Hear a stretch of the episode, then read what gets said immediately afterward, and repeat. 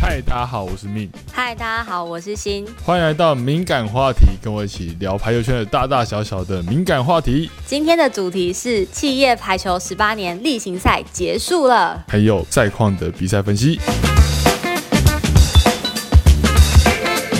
其实我们上一次在试播集的时候，好像没有讲到太多关于订阅方案这件事情，对，所以想说这一次再清楚的跟大家说明一下，因为是聊排球的五四三，所以我们订阅方案的收费就会是每个月的三四五，对，是以月计价哦。所以假设我们今天已经出了十集要付费的，你就订阅一个月，然后把它全部听完。听越多赚越大。好，那除了这个订阅制的方案，那如果说有任何想要抖内的话，也欢迎点那个资讯栏的赞助连结。我们目前开了两个方案，一个是 Spill the Tea，就有点聊八卦那个意思。对啊，另外一个就是喝咖啡聊是非，跟我们一起聊是非的意思，这样。那金额大概就五十块、一百块，一种饮料价的概念。对，目前我们希望收费跟不收费的频率大概是二比一。对，那目前希望是收费的频率比较高一点。对，因为我们其实想了几个主题，好像大部分都是要收费比较保险。 对啊，因为有些话题真的是不太好在一个公开的平台上讲。如果大家觉得付费就只有听我们的 podcast 内容的话，那你们就错了。没错，我们还有另外要开设一个匿名的赖群组。大家应该听了之后会很想跟我们有一些互动吧，或者问我们一些问题。就是如果在留言区要剧名，或是有自己的 ID 不好意思的话，那也许我们就可以开这个匿名的群组，我们来直接的讨论一下。大家就可以在一个匿名的平台上，就是可以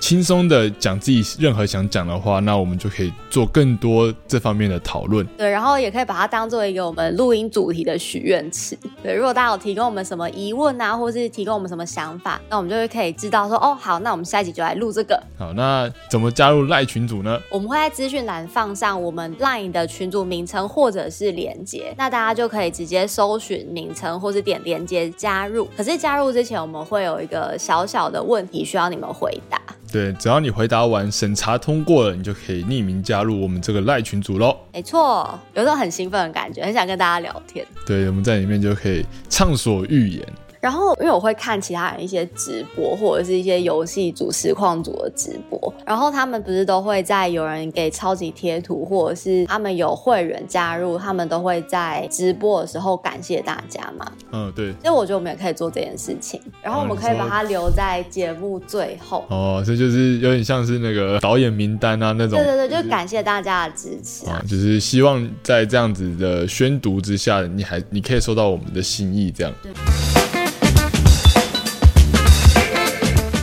对，就是在上周的时候，你们在中远打最后一场比赛嘛，对，就是我们例行赛的最后一场，我们对上的是连庄，对，然后被三比零了。没错。我在写稿的时候，其实列了很多重点，那在我看完了之后，我列了更多的重点。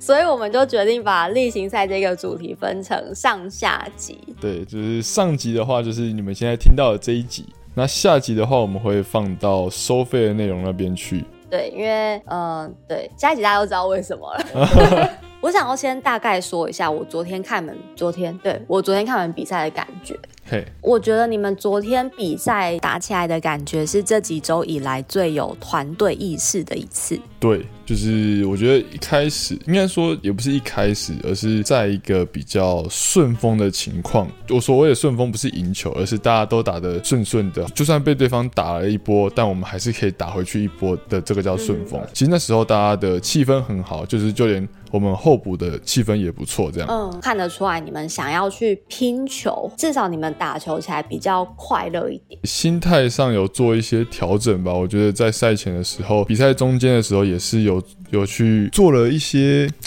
怎么讲，就是心情上的沟通吧。虽然结果是被三比零，可是其实我觉得中间是可以看到蛮多好球来回的。对，而且大家其实这一次喊声的感觉还蛮真的。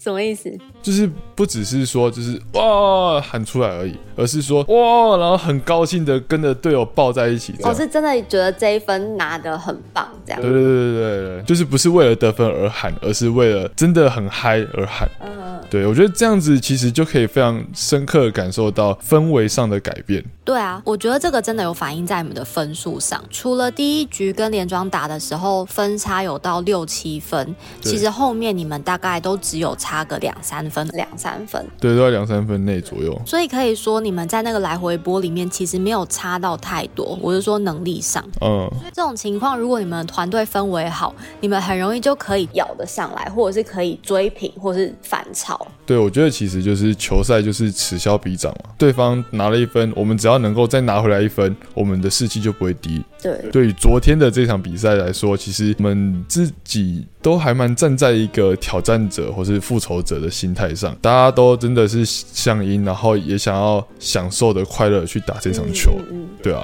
我觉得这一场我看起来感觉是有一点回到你们第一次对上连撞那种感觉，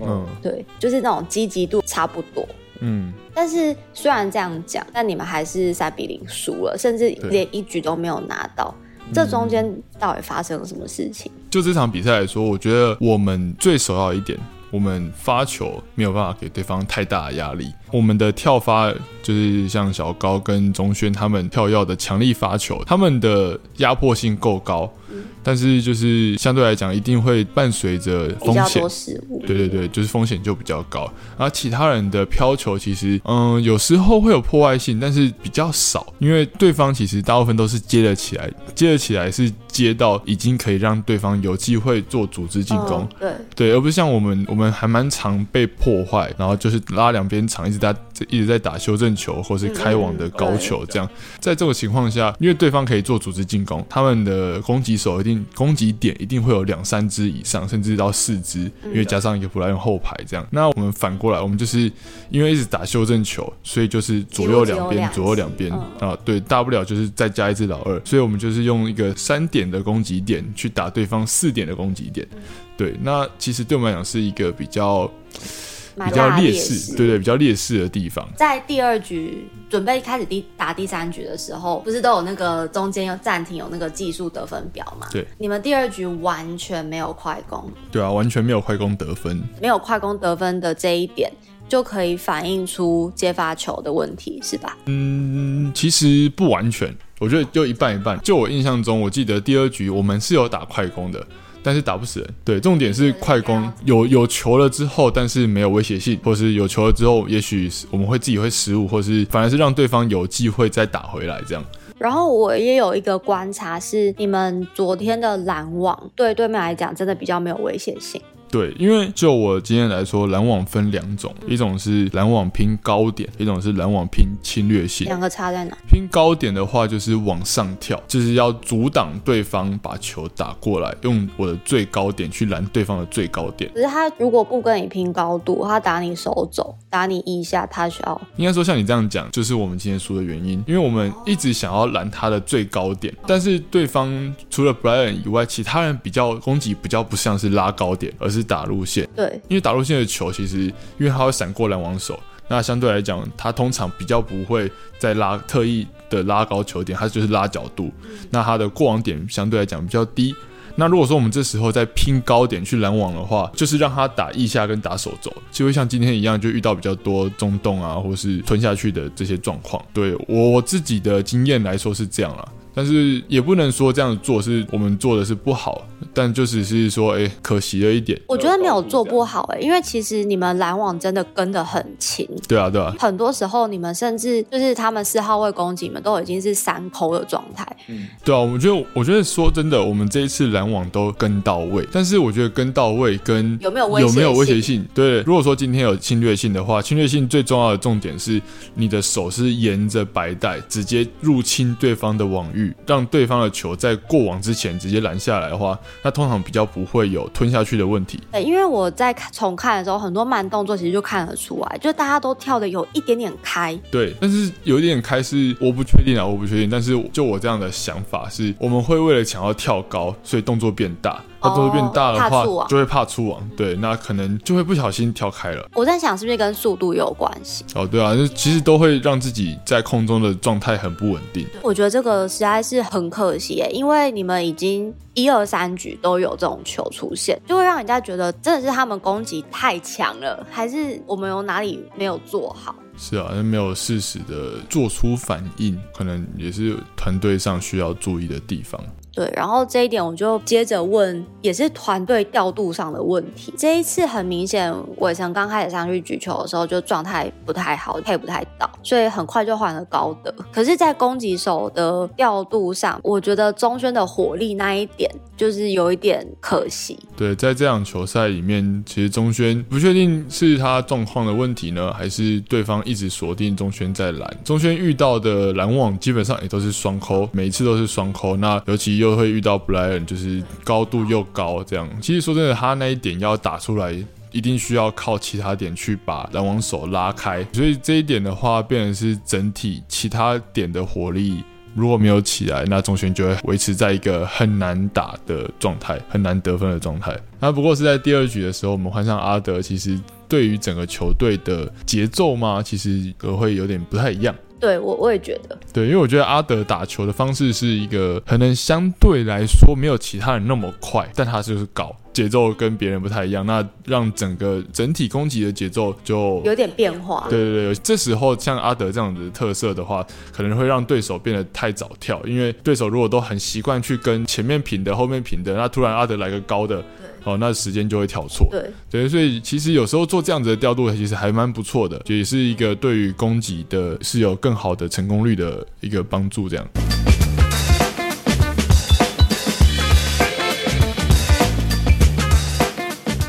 这场比赛其实就画下例行赛的据点了，然后你们现在就稳居就是例行赛第三名。对对啊，因为其实分数上、积分上也比较也没有办法再动摇，就是一二名，因为我们前面几场有输，其实就蛮伤的。对对，那个积分其实就开始有有差距了，这样你们累积的这些败场数几乎都是在下半季，对，你有觉得上下半季差在哪里吗？对啊？因为我我觉得差很多，我真的觉得是差在团队氛围。就是上半季的时候会，我的感觉是我们团队比较团队，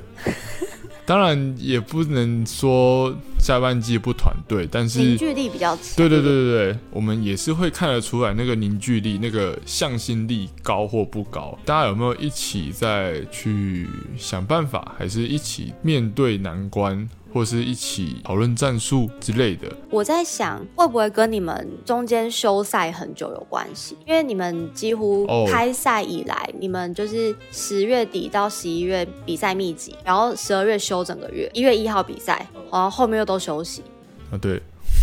就变成你们好休了两像个月，对，就直然后接打休一两个月，然后后面又突然要很密集比赛，这件事情就有点拉不回来，就是放假放太久了哦的那种感觉。虽然你们有在练球，对，可是练球的节奏跟比赛节奏还是不一样的。是啊，是啊，我自己啊，有一种说不出来的尴尬。说实话，就是因为你之前，maybe 你跟你的好朋友一起，或者你跟你的朋友一起，常常相聚在一起，你们嗯刚开始成为了朋友，嗯所以你们这一段时间会觉得熟悉，但是突然你们又没有一起相处，可能甚就是会有种呃，是不是失联了的感觉。然后下一次再见面的时候，你会觉得好像有点距离感，对对对，我们的感情是跟之前一样呢，还是跟之前不一样呢？我就觉得我们球队下半季的时候有一点有一点点这样的感觉。可是你们中间都有练球啊，对，有练球，可是我觉得我们练球的相处时间不多，练球就那两三个小时，生活上、工作上的时间就就都完全不没认有，对联对络对对，就就是比较没没有有交集、啊，对，比较没有交集。这样，如果是在同一个地方的话，还是会有比较多的交集。那他们的感情一定是没什么问题，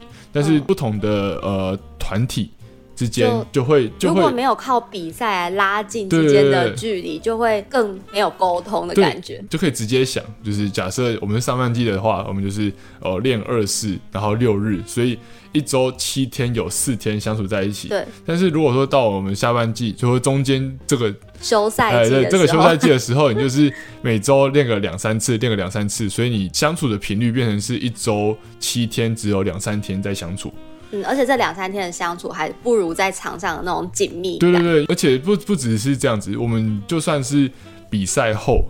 我们晚上住一起啊。然后嗯也啊，是对啊，所以这就变成会一是起吃饭什么对，的，所以就整个六日是生活在一起，或对者相处在一起。没有比赛的时候，就是六日就是各自失 联，没有，啊就是大家就过自己的生活这样。我不知道是不是这样也有关系啊？对我就是突然有这种想法，是不是真的休太久了？这就是排赛程的功力了。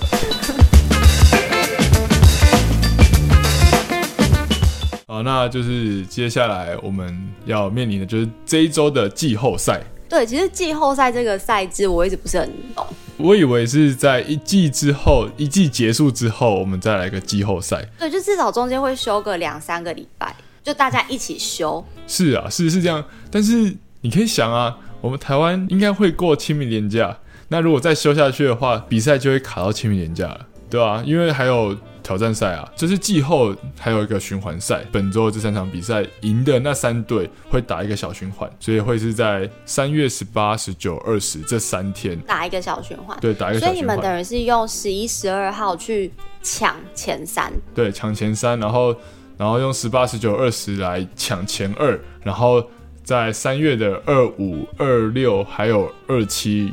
打冠军对赛。打挑战赛，所以在下一周就是清明年假了。你看是不哦是时间算的刚刚好、欸？哎，好，那如果这样讲的话，赛季为什么不早一点开始？不要跟我扯中秋节。赛季不早点开始，因为不是我决定的啊。哇塞，好啦，反正我觉得就是，我觉得例行赛跟季后赛，不管你要季后赛或者季后循环怎么样排都无所谓。可是我觉得中间至少要有一个给大家调整的时间，不然就连着打下去，就会有一种你只是换一个名称而已。有啊，来三月六七八九十号这五天给你调整，谢谢，那跟平常有什么不一样？你就可以当做例行赛多打两周。对啊，就是这种感觉而已啊。季后赛既然有一天是办在平日，对，是而且不是有廉价哎、对啊是就直接就直接在平日要大家上，突对然都变成职业球员。对对，要要上课的啊，没有没然有后没有，要大家上都班职业的、啊球。员啊！啊你们的班就是来这里打球。哇塞，